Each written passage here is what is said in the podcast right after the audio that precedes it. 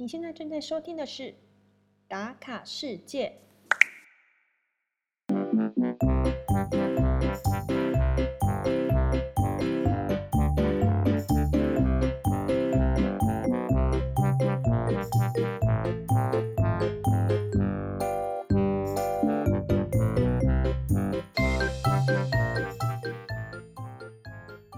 欢迎来到打卡世界，打开你的全世界。我是小月，我是欧文。没想到我们的第一集终于开始要录制了，真的是磨了好久哦。嗯，没想到讲话也不是一件简单的事呢。真的，其实你们不要听我们现在讲的好像蛮顺的，其实我们已经录制了，光是第一集大概就几千万遍了。嗯，对对，真的花了不少时间。可能有 N 遍。Anyway，我们今天呢第一集就来点轻松的，就是主要是来跟大家自我介绍，说我们是谁，那打卡世界为什么会创立，那以及呢就是我们跟旅行一些的背景故事，一些小连结啦，对，然后就跟大家简单的分享。那首先，欧文，你来做个简单的自我介绍吧。好，那就由我先开始。大家好，我的名字叫做欧文，我非常非常喜欢旅行。那我的工作呢是一名工程师，工程师主要就是负责解决工厂的疑难杂症。那呃，我其实呢有时候会在回想我我上礼拜做什么，还有我昨天做什么，我都不太记得。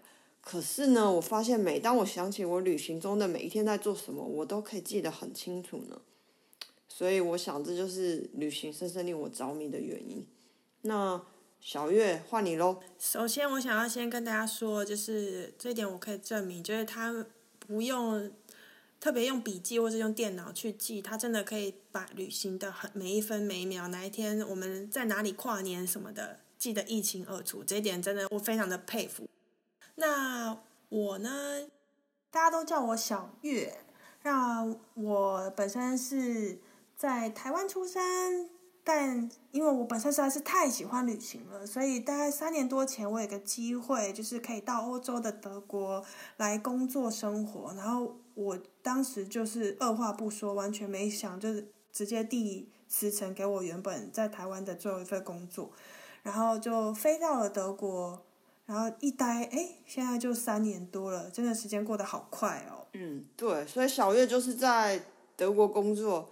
那我还记得啊，那个时候他要去德国，真的超酷的。他就是他只带了一个皮箱，然后他也没有定，就是他以后要住哪里，他就只定了一个短期的，好像是 Airbnb 吧，就暂时去住。那这方面还有很多很有趣的故事，我们会在接下来的打卡事件慢慢分享给大家。那接下来我们就来聊一聊为什么要成立这个频道吧。嗯，这个频道说实在的，也是因为跟我在本身在欧洲工作有很大的关系。因为我们现在其实已经隔离一个多月，快四十天，其实，然后这四十天都必须在家办公哦。如果能够放假就好。哇，你是说你四十天都都在家里面，然后都完完全不能出门哦？嗯，就是尽量不要去人潮多的地方，那还是可以去超市才买民生必需品啊。那但是就是酒吧啊，然后夜店什么全部都是关门的，几乎啦百分之七八十的公司都要求员工都在家办公，然后我也是其中一个。哇，那四十多天岂不是闷坏了？对，所以我们就多了这个时间可以讨论说，哎，是不是可以把我们之前旅行的一些经验和故事好好的整理一番，然后跟大家分享。因为我们的照片确实是很多哈，超多的，然后就是好几 G 啊，叠在硬碟里面啊，叠在电脑里面啊。那其实很多的东西好像没有完全办法用图片把它记录下来。像旅行过程当中我们遇到的一些事情啊、回忆啊，如果没有用文字记录下来的话，久了久了久了，记忆力再好都会有忘记的一天。我是觉得你不会有忘记的这一天啊，就是关于旅行的东西。哦，对，但其实也是，同时也是蛮希望能够把这些经验啊、有趣的事啊分享给大家听呢。就像我同事啊，问我朋友，他们要去欧洲，特别是欧洲，因为我去过欧洲比较多地方，他们其实都会来询问我的意见呐、那我发现啊，在分享的过程当中，我我我其实觉得自己好像又在旅行了一次，那那种心情是很开心的。所以呢，就在这个隔离啊，然后同时也是全世界的人都没有办法出门旅行的时间呢，用讲的分享给大家听的同时，我觉得自己好像也又在旅行了一次。嗯，我觉得就是光是这也让我想起来，就是之前呃，我有国中的老师来德国找我玩，但他自己规划了一个奥匈节，然后几天的德国这样一个月的旅行，然后他就直接把他自己安排的行程给我看，然后我还帮他整个调整了一下，然后还帮他找了便宜的。呃，火车票啊，或者是飞机票，就帮他整个省了一两万块吧。然后他就很感谢我，然后那时候其实觉得也是蛮成蛮有成就感的，就是把自己曾经旅行的经验跟朋友和家人们分享。这样，其实我觉得，呃，打卡世界对我自己本身来说很关键。为什么会创立的原因，是因为其实我今年在疫情还没有爆发前，我年初的时候就预定了。五张机票，其实我大概在四到六月本来要去五个国家玩。哎，你们上上周好像就是复活节连续假期嘛？对，没错，就是复活节连续假期是今年德国就是上半年很难得的假期，因为我们下半年其实几乎没有所谓的 bank holiday，就是国定假日。因为德国跟台湾不一样，德国的国定假日如果是发生在周末的话，它不会补一个小确幸给你，它就是直接浪费掉。所以其实下半年我们大概有两三天都在周末。哦，所以就被国家吃掉了这样子。对，没错，所以我就很积极的把我的旅程全部规划在上半年，大概四到六月的时间。没有想到，人算不如天算。没错，然后我就必须取消所有的行程，然后就想，好吧，没关系，既然不能出门旅行，那我就在家做一个回忆的旅行，就是等于是我们透过照片、还有文字以及说话的内容，去整个呃整理我们以前的故事，给自己未来的自己去。呃，怀念吧，我觉得是一个很不错的方式。对，就大概就是一个不能旅行，然后神游的概念了。对，没错。我记得你以前不是也有写过网志吗？然后我我自己也是写过，而且我也很喜欢画画，然后我会画一些旅行的过程。然后我发现花很多时间就算了，自己好像没有这么有毅力去坚持。对对对对，就就很像小时候那个学校老师都会规定我们要写日记啊、周记啊，那好像用文字记录一直都是一个最没有办法持续下去的一个活动啊。所以呢，其实我尝试过把它写下来，尝试很多次，但常常写了大概一两天啊，或一两周，然后就放弃，就断在那里，然后所以。所以我旅行的回忆呢，就在这断断续续当中呢，始终都没有办法坚持下去。然后呢，因为嗯，最近可能因为没有出去玩的关系吧，其实也听了很多很多的 podcast，就发现哦，原来在 podcast 上有这么多的用声音记录了这么多有趣的主题。那我们的旅行其实也是可以用声音把它记录下来的，这会比用文字还要快很多。就我们想的太简单，没想到声音，声音其实也是一个很大的挑战，对吧？就我们其实为了让内容更丰富、更有趣，其实我们也是花了一点心思去练习，然后去呃去整理和规划。所以今天大家听到的这个版本，已经是我们嗯，就是像我刚刚说的，大概第八百万次。希望接下来的内容是有趣精彩。对，好，加油！没错，一起加油！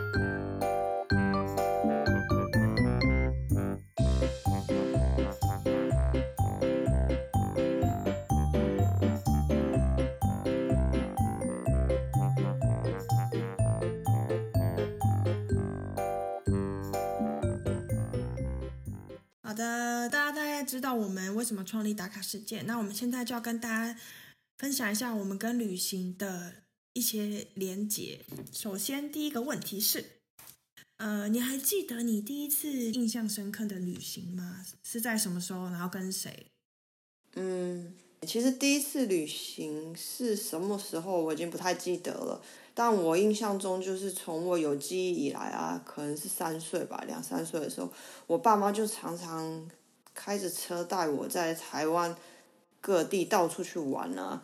我们去了很多地方啊，像南部的垦丁，然后中部山上的梨山啊、武林农场啊、五岭，还有东部的花莲、台东，我们都去过。那在我印象中很深刻，倒不是去哪个地方或哪一次旅行呢，而是。我们在旅行的时候呢，我妈妈她都会带锅子，还有卡式炉，然后我们就会在很多很多的景点，然后就吃着我妈妈自己煮的餐，有牛肉面啊、意大利面啊。哦，那个在外面吃那个妈妈煮的饭，真的是超级好吃的，那个感觉跟你现在这样讲对我来说很不公平哦，我在国外都吃不到妈妈煮的东西。哦。对，真的真的很好吃。嗯，但是我的厨艺精进啊，没关系，还是有所有的。哦，对，因为因为你隔离了这么久，所以所以你不得不就是 自己做菜，然后越煮就越好吃，越厉害这样。对，好，那那个时候就是这个是印象很深刻。然后还有一次还记得，就是我妈煮了一碗汤面哦，然后我们就在一个我我不记得那是哪里，但我记得就是有一个很茂密很大的树，然后。我都还没有吃，然后头上就有一只小鸟飞过去，然后就掉了一个，就是它的排泄物下来，然后那一碗就没有办法吃了，这这个印象非常的深刻。所以小时候的记忆倒也不是说我真的去哪里玩，而是很特别的一个过程。当然去过哪里都会记得，因为很喜欢出去玩嘛，从小就是这样。然后我还记得，就是我们会去住很多很特别的地方，像像寺庙啊、教堂。教堂呢，就是住那种通铺哦，一个房间里面有二三十个那种上下铺的床，就好像现在的青年旅馆了。那种地方就是很便宜，然后还会包餐点给你吃，甚至是学校教室我们都有住过。听你这么一说，我觉得你是不是爱旅行，或者说曾经当过背包客啊，走上背包客这条路，是不是跟就是从小到大跟父母在台湾这样爬爬照？有很大的关系啊！我我觉得是有是有连结的，对，就是就是一个在我其实对这个世界还不太认识的时候，就就用这种方式让我去认识这个这个世界，对，就是一个比较简单，但是可以认识嗯很多不同地方的一个一个方式，我我觉得就蛮难忘的，对，所以所以说到第一次旅行是哪一次，真的不记得，可是这样的模式在小时候一直。是一直是在进行着的。其实我听欧文这样讲，我就是还蛮蛮羡慕的，因为我小时候印象跟我父母去旅行，就全家人去旅行，同永远就是那两三个地方，就是千篇一律。因为我爸爸不喜欢住帐篷，然后也不喜欢去探索新的地方。然后他一旦发现有个地方哦很不错，很安静，没有什么人，他就会每周。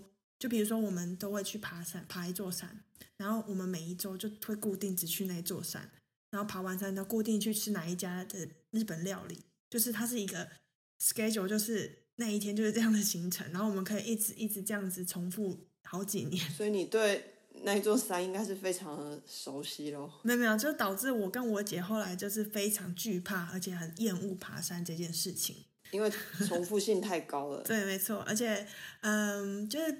就听你这么说，就台湾真的有很多很漂亮的景色，这是真的，这是真的。嗯，我就是觉得我是到长大自己开始能够独当一面去单独旅行，然后让父母放心的时候，我才开始去探索台湾的美。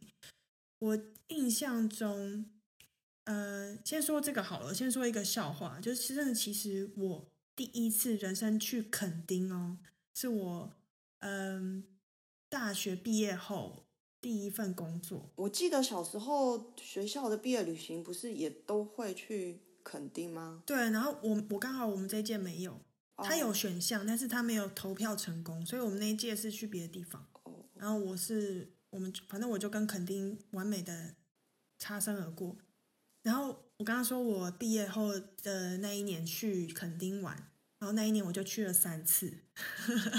哇，就所以你一次爆发。对，一次没错，一在一年当中就连续去了三次。对，但但我三次都跟不同人了，所以就其实都有不一样的回忆。对，那回到刚刚我们那个问题，就我第一次印象最深刻的旅行，呃，我觉得是在我高中毕业要升大学的那个暑假，和另外五位朋友一起规划了一个四天三夜的花莲小旅行。然后那是我第一次自己和朋友单独出去旅行，然后所有的行程都是我们自己一手包办，自己订民宿啊，自己去找泛舟。玩啊，然后都不用经过大人的同意，就其实那叫做长大的感觉，就是忽忽然可以主导一切，然后自己想去哪里，想跟谁去的那种那种很兴奋快乐的感觉。所以我们其实好像当时有三个人满十八岁，我们就租车租机车，然后我是备载，因为我没有驾照，但是那是我是第一次。然后是人生 好多人生第一次在那时候，所以印象特别深刻。人生第一次给爸爸以外的男人在，对，然后就是在花莲。然后我们我记得很深刻，就是我们那一次啊，三台车有一台就是男男双载，因为抽钥匙他们抽到在一起，结果就摔车了。然后车子没什么大碍，就是大概膝盖擦擦伤。没有没有，因为是速度，是因为转弯实在是太大，然后他没有控制好，然后可能他们那台又特别重，我们好像是骑小五十还是一百，就是学生比较那个嘛，有 budget 的问题，所以我们其实租最便宜的机车，然后他就摔车了。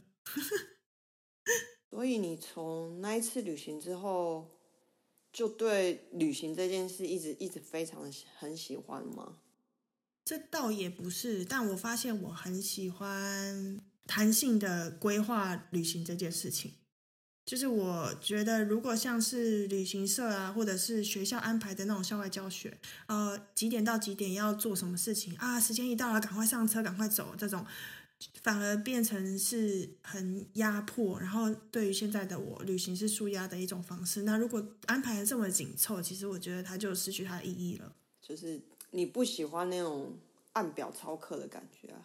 没错。那你还记得你第一次离开台湾的旅行吗？哇，我不记得，但是我知道是去哪里，好像跟你一样吧，就是去日本，跟家人一起去日本。对，然后那是跟团。哦，对对对对，这一点我倒是有一个印象，就是我们有去一个小巨蛋滑呃玩水，然后那时候我很小很小，所以其实我只是刚好达到那个可以。去玩那个很可怕的滑水道的标准，比如说它是限制一百一十公分，我就刚好一百一十一公分，就超过一公分之类的，然后我就去玩了。第一次玩嘛，也不知道那什么，下去之后我就被灭顶，就掉到水里会灭顶的那种身高。因为我太小只，所以救生员根本就没有看到我。当时我就吃水啦，然后一直沉下去。哇！然后你。你在那边呼叫，又怕日本人听不懂你在叫救命。倒是没有，我好像没有叫哎，就就连地板都踩不到，所以我根本就也没办法蹬上去叫这样子。然后是我阿姨发现我怎么一直没有出现，对，因为我们就是家族这样子，每个人轮流滑下去。阿姨是在我前面一个，然后就觉得我怎么还没有出现，然后他就跟，对，他就跟消防救生员讲一下，所以就赶快把我叫救起来。我好像没有被实行 CPR 啦，但是我就是吃了很多很多水，所以吓到。对，所以我那时候其实我长大之后对水还是有一点恐惧的。那看来你第一次出国旅行比较记得的就是你，你有这叫什么轻微的溺水。那我的第一次出国旅行呢，我记得是我舅舅他。好像就是因为有一次股票赚了很多的钱，他就请我们一整个家族的人一起去日本玩。那那一次呢，是我舅舅他自己安排的自助旅行。当然，我们那时候年纪还很小嘛，我我才小学三年级。虽然我不是跟团，但是我就是跟我舅舅的一个他安排的自助旅行的团。那我记得那一次非常的好玩，我们去了日本东京迪士尼，我们住在一个民宿。睡的就是日本的榻榻米，就跟日剧上面看到的一模一样，然后就很兴奋啊，所有东西都是新的。我们的呃行李箱里面呢有两大箱都装了满满的来客泡面，然后我们就在那个有榻榻米的民宿里面晚上吃着很好吃很好吃的台湾泡面。在旅行中还有一件让我很印象很深刻的事，就是因为我们是自助旅行，所以我们有坐地铁。那那个时候，因为我我年纪很小，然后我我很皮嘛，我就冲的很快。然后看到电车呢，我就自己冲进去。然后我冲上去的时候，我我我所有的家人啊，我的舅舅啊，我的阿姨、我妈妈，他们通通还没有进来。然后那个电车门就跟台北捷运一样，它它就关起来了。然后那个车子就载着我跟他们在月台上分开了。那时候我才小学三年级。你终于自由了。没有，我我吓死了，我就想说，哇，我的天哪，我我要变成日本人了吗？反正好险，那时候我抬头一看，我的表哥在我的旁边。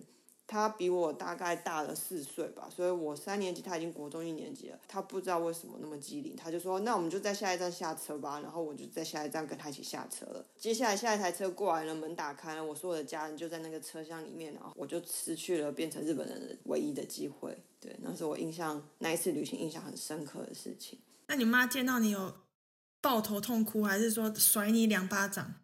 哦，没有，他们就他们狂骂啊，所有人就一直骂我说：“你跑什么跑？叫你不要跑了，你还跑。”真真的很皮，这印象很深刻。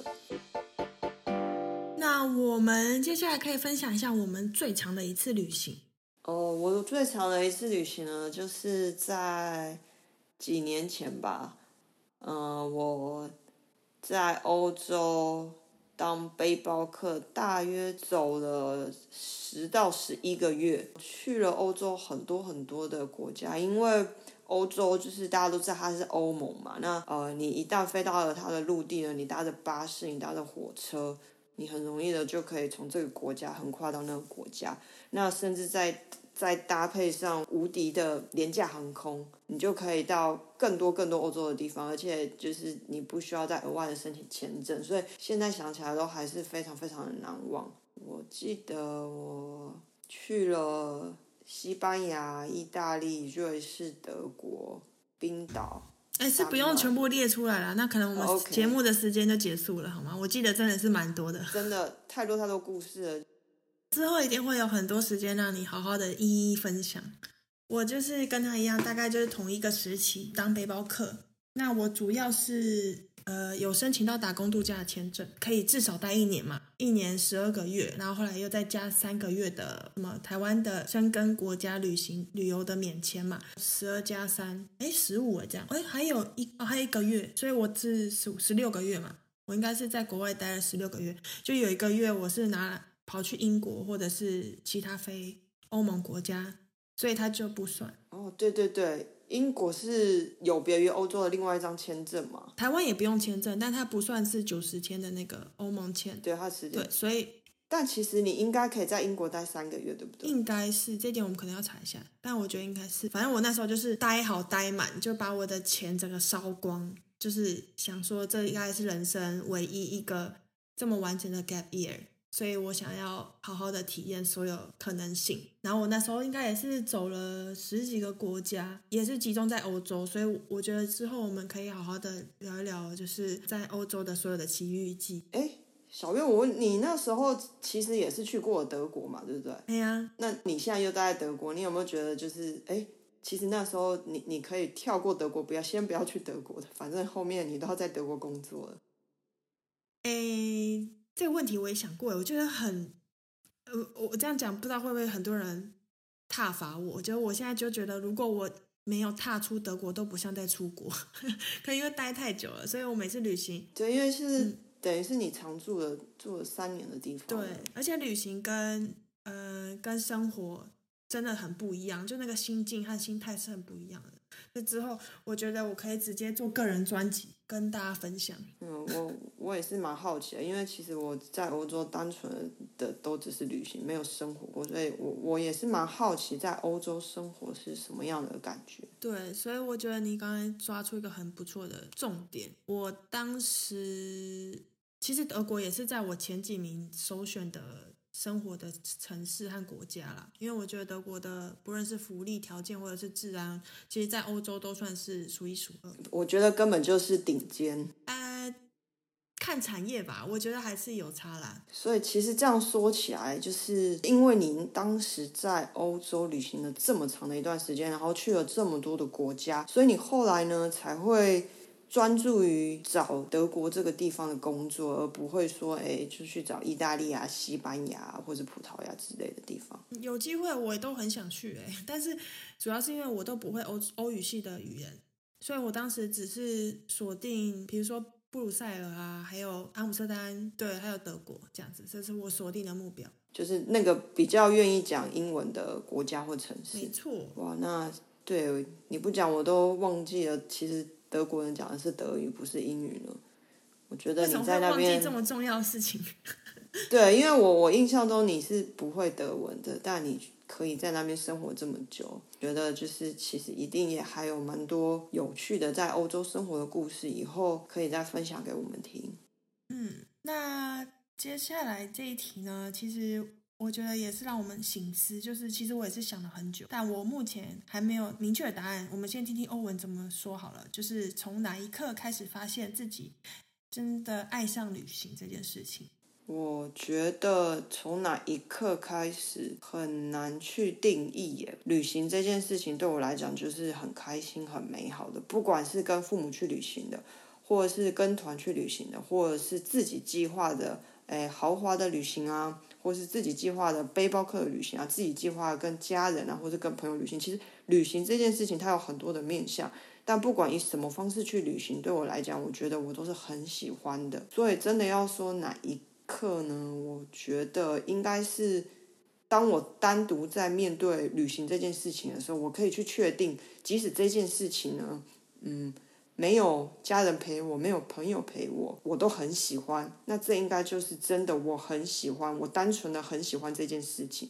那哪一刻呢？就是从我第一次背着背包一个人到欧洲旅行的那一次开始。那就是因为那一次我自己背着背包，然后到了一个跟我现在生活完全完全不一样的地方，然后只有我一个人，我会发现其实我好像在还没有。还没有踏上这段旅行的时候，我就很享受那个计划的过程了。我在找资料，我在找，我在买机票，我在计划呃我要怎么做，怎么去衔接我的路线，怎么样去有效的运用我有限的金钱的时候，我就已经非常非常的享受那个过程了。那我在真正开始执行我的旅行的时候呢，可能跟我的计划一样，可能也跟我的计划不一样。不管是怎么样，诶，我都觉得。好开心，好有趣哦！看到新的东西，遇到新的人，看到，诶，可能我以前电视上看过的地方，现在我亲眼的去看到了，我都觉得，哇，真的好棒哦！所以要去探讨哪一刻我喜欢旅行，还不如说就是从哪一刻我确定我真的真的非常的喜欢旅行这件事情，不管是以任何形式去执行，我都很喜欢。那就是就是我自己去背包客旅行的那个时候。我应该跟你差不多，那一趟背包客我好像有好几个晚上吧，就是我是独自一个人，可能在青年旅馆外面的庭院啊，或者是我去住沙发主人家的他的花园里，然后我一个人仰望天空的时候，然后就满天星啊，然后很，所以都是在晚上的时候，对，都是晚上，然后就特别有感悟，我就觉得哇塞，我怎么可以拥有这一切，真的很享受。在旅行的每一天每一刻，我其实就那时候都是心中就是感谢天啊，感谢自己做出了这个决定，然后可以让我去执行旅行这这个动作。在途中，就是我觉得旅行最迷人的地方，就是它让我获得蛮大的成就感。而这成就感其实是在工作上或者是在求学阶段是非常不一样的体悟，因为它是一种经验的累积。就是你在旅行的过程中有很多未知的状况，或者是遇到不同的人，我都可以。就是我在旅行的过程中培养出自己可以很快的适应能力。哦，对，我觉得你的适应力真的真的超级超级好。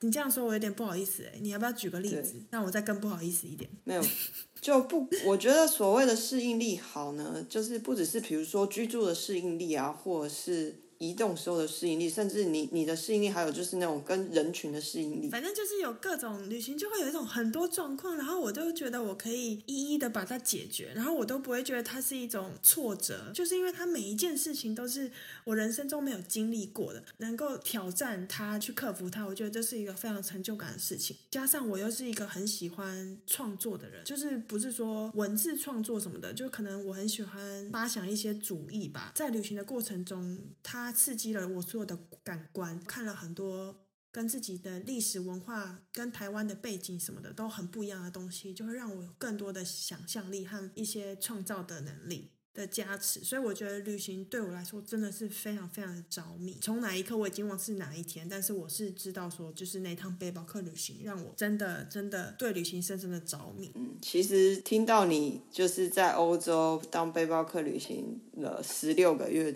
就可以知道你有多么喜欢旅行了。对，对啊，我觉得如果给你一个机会，就说现在不用工作，从今天开始一直旅行到你老退休。都在旅行，但是你在旅行过程中可以赚到一点温饱的钱，你会选择去做这件事情吗？嗯，如果生活条件允许的话，会想要去做啊。但是因为人生中可能也是有太多要顾顾的东西啊，比如说你的家人啊、你的生活啊之类的，对，所以。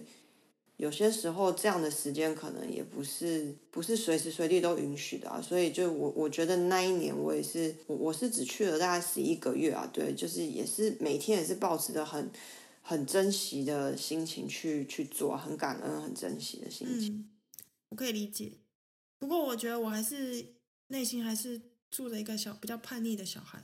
如果哪一天我有这个机会的话，我我觉得我会又是一个。毅然决然的 丢下手边的一切，然后我就去踏上旅行这条路。OK 啊，这样子我们就有更多的 podcast 可以听了。对，反正现在 podcast 就是不管在人在哪哪里都可以完成嘛。因为像你看欧文现在他人在台湾，对，然后我在德国，我们这样子录制，希望一切顺利啦。最后一题，我们来一点轻松的好了。刚刚都是聊我们旅行的一些背景，还有我们曾经去过的地方。有没有什么是在我们接下来想旅行的口袋名单？你你列举三个，不要太多，因为我看他给我的 rundown 上面写了好几个。我决定让他挣扎一下，你选三个特别想去的，就说你下次可能安排回去。OK，其实我一直一直很想去的地方是摩洛哥。就是我为什么呢？就是那个时候我在西班牙南部的时候啊，我认识一个香港人，他就说啊，他明天就要搭船从那个安达卢西亚那个南部最南边那边，然后搭船过去摩洛哥。他说就搭个船过去就到了，但是呢，很不幸的，因为台湾对于摩洛哥并没有免签的政策，所以我不能去。那那个香港人他就去了，所以我其实一直很希望能去摩洛哥，然后还想去约旦、埃及，就是这个跟。欧洲这块土地比较不一样文化，然后跟亚洲也是完全不同文化的一个具有古历史文明的地方。那小月呢？我我跟你说，摩洛哥他是学我的，因为学你 没有摩洛哥，我自己也很想去，但是他其实可能没有排在我的前三名。嗯，我最想去的应该是最想挑战的。州来说好了，应该是南美洲。那南美洲如果要选一个国家，应该就是玻利维亚。再来是墨西哥，我觉得它最吸引我的也是它的色彩，就是我真的很喜欢五颜六色的东西，还有建筑物。哇，真的是个艺术家。哎，我也很喜欢大家这样子称呼我，但目前的我不是啦。墨西哥也有古文明呢。哦，对对对对。但我最想去的应该第三个是土耳其。我觉得你讲的地方我也都好想去哦。你根本就是在学我。没有没有没有，我真的真的想去好多地方。你说我们之前去印尼的时候，你根本压根也没想到这个地方这么好玩，对吧？哦，对，印尼超酷的。我不知道，我没有去印尼的时候，我不知道印尼有这么多火山诶。做了功课以后才发现，哇，印尼真的它的自然景观啊，还有它的历史跟它的文化，真的都还有很多可以看的，而且。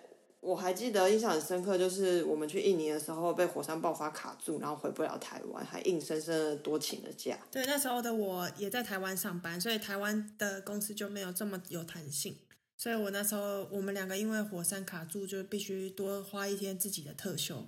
Anyway，这个故事还蛮有趣，我们以后可以再好好的聊一下。对，那我们今天的节目好像差不多了，好哦，对吧？对，希望大家对我们这个节目，还有我们两个有一点点的认识。